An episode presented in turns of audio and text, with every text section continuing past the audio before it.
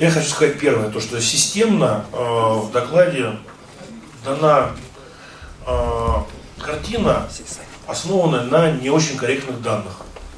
Почему? Э, ну, давайте начнем с такой истории, которая называется НИОКР, о которой мы все меряем. Да? А, НИОКР в российских компаниях это не Research and Development, в западных компаниях. Поэтому э, результатом, вот мы говорим про патентную активность, результатом неокра в госкомпании не является патента и не является потом дальнейшей их коммерциализация. Результатом неокра является набор документов, которые принимаются в зачет, да, как бы, и это вот ключевой момент, который потом дальше может продаваться, использоваться, не использоваться, тоже второй вопрос. Также необходимо понимать, что неокр проходит в основной своей части через а, бюро. И э, деньги, которые дает государство на НИОКР, это не инвестиция, это доход этого КБ. Как только это становится доходом, вот они в этом году сделали, то есть мне генеральный консультант приходит и говорит, я на 5 миллиардов в этом году заработал 5 миллиардов. Я говорю, как? Он говорит, я выполнил НИОКРов на 5 миллиардов. Эти дальше 5 миллиардов, они вложились во что-то? Нет. Это они КБ там 3000 человек прожили год на эти 5 миллиардов. Сделали какой-то комплект документации, а что дальше с ним будет, уже как бы, ну, это уже второй вопрос. И до тех пор, пока в программах инновационного развития будет фигурировать весь этот кусок, то ни о каком инновационном развитии, ну, в принципе, как бы, ну, мы иллюзии сделаем себе, то, что у нас тратятся деньги на инновационное развитие. Нет, не тратятся. И это ключевой вопрос, который задал Василий. А что вы имеете в виду под инновационными продуктами? Если вы имеете в виду под инновационными продуктами то, что выпускают наши компании, ну тогда у вас все хорошо. И у нас, точнее говоря, все хорошо, понимаете? А если мы какие-то другие требования, если мы разговариваем про патенты, глобальные патенты, зарубежные патенты, то извините меня, у нас что-то здесь немножко не так.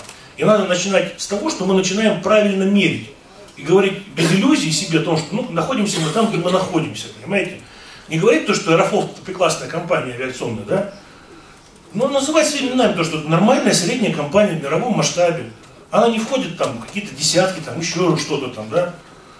По чему она входит? По объему денег, по прибыльности.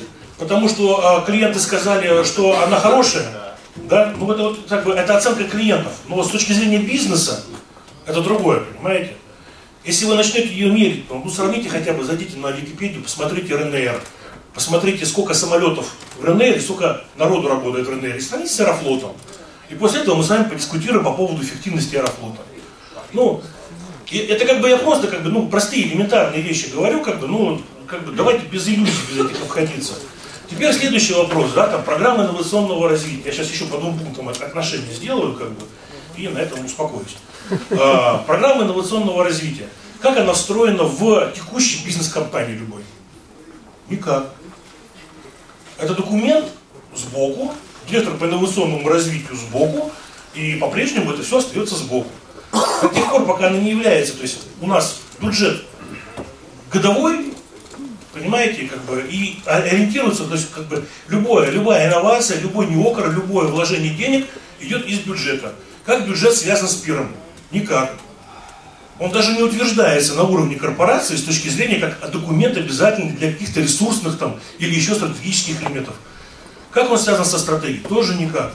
Поэтому директор по инновационному развитию, простите меня, господи, это пришлепка какая-то там. Ну, как бы, если компании интересно, то как бы что-то получается. Если не интересно, то как бы, ну, он сидит, пишет программу инновационного развития, которую отсылают вам, которую вы читаете, как бы, и обратно. Вот ну, мы так работаем, друг друга снабжая документами, как бы обеспечивают друг другу работу, да.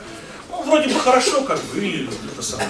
По поводу KPI, да, как бы, KPI и того, что там нужно их разделить по поводу коллективной ответственности. Значит, в этом году действительно это было сделано. А, мне, как директору по инновационному развитию, назначили два KPI. Первое KPI – это соотношение денег, запланированных на НИОКР, и потраченных на НИОКР. И второй KPI – это количество денег, запланированных на техническое перевооружение и потраченных на техническое перевооружение. А, я два дня кипел, хотел написать большую служебную записку, потом подумал, что не буду обижать наших высокопоставленных господ, потому что а, у нас даже генеральный конструктор не распоряжается теми деньгами, которые определяются на НИОКР. Ну, потому что они уже утверждены, они уже все записаны, он не может там ни копейку перераспределить. То есть, либо я должен идти, вступать в конфликт с директором по экономике и финансам, потому что он вдруг почему-то решил на зарплату отправить деньги, да, там, работникам, а не на неокр. Ну, как я? Ну, это не мои статьи даже, понимаете, в чем дело? результаты работы с KPI и их распределением внутри структуры. Хотя премию за выполнение KPI я в этом году получил. Что хорошо, естественно. Понимаете, то есть, ну, как бы это, это не к тому, что это плохо, да, это к тому, что когда вот, ну, у нас вот мы делаем, да, результат у нас получается вот такой вот. Давайте мы на него посмотрим не сверху вниз, а снизу вверх, да, и попытаемся что-то в этом вопросе изменить. То есть, э, на мой взгляд, вот в программах инновационного развития, да, это очень хороший инструмент с точки зрения, да, ее нужно сделать две вещи. Первое, встроить в документ оборот компании, чтобы это был документ обязывающий, а не а, мечтающий. Это раз. Второе, убрать все то, что связано с повседневной деятельностью. Ну давайте, как бы мы говорим про стартапы, патенты, образование, давайте это будут те статьи, которые будем там смотреть. Не будет там ни окра, который надувает вот такую большую сумму, нам кажется, что мы на неокр потратили огромное количество денег, эти все деньги остались в КБ. Потому что как бы это их выручка. Не будет никто с вами делиться выручкой. Ну, как бы это противоречит естеству. А это как бы рождает за собой, уже тянет за собой другие факторы. Поэтому КБ вынуждены держать излишнюю численность, потому что они должны делать полностью весь оборот. А если они держат излишнюю численность, они не отдают никому на аутсорсинг это дело. И пошло, пошел механизм, завертелся. То есть как, бы, как только это станут инвестициями, и э, появится вопрос об эффективности, а вопрос об эффективности появится только тогда, когда вы будете пытаться выйти, как говорит Андрей, на глобальные рынки. Не надо разговаривать про инновации. Вы думаете, General Electric кто-то разговаривает про инновации, кто-то там руководитель устраивает ему инновационные эти самые? Нет, я, я, я, вас, я, вас, я, вас, я вас уверяю, то, что им, им ставят вопрос по поводу доходности на акции, объем выручки и прибыльности. А отсюда уже сыпятся инновации и все остальное. То есть это вторичный вопрос. Так если у нас стоит, извините меня, в стратегии корпорации, в которой я работаю, стопроцентное выполнение гособоронзаказа и поддержание конструкторской мысли в области двигателестроения.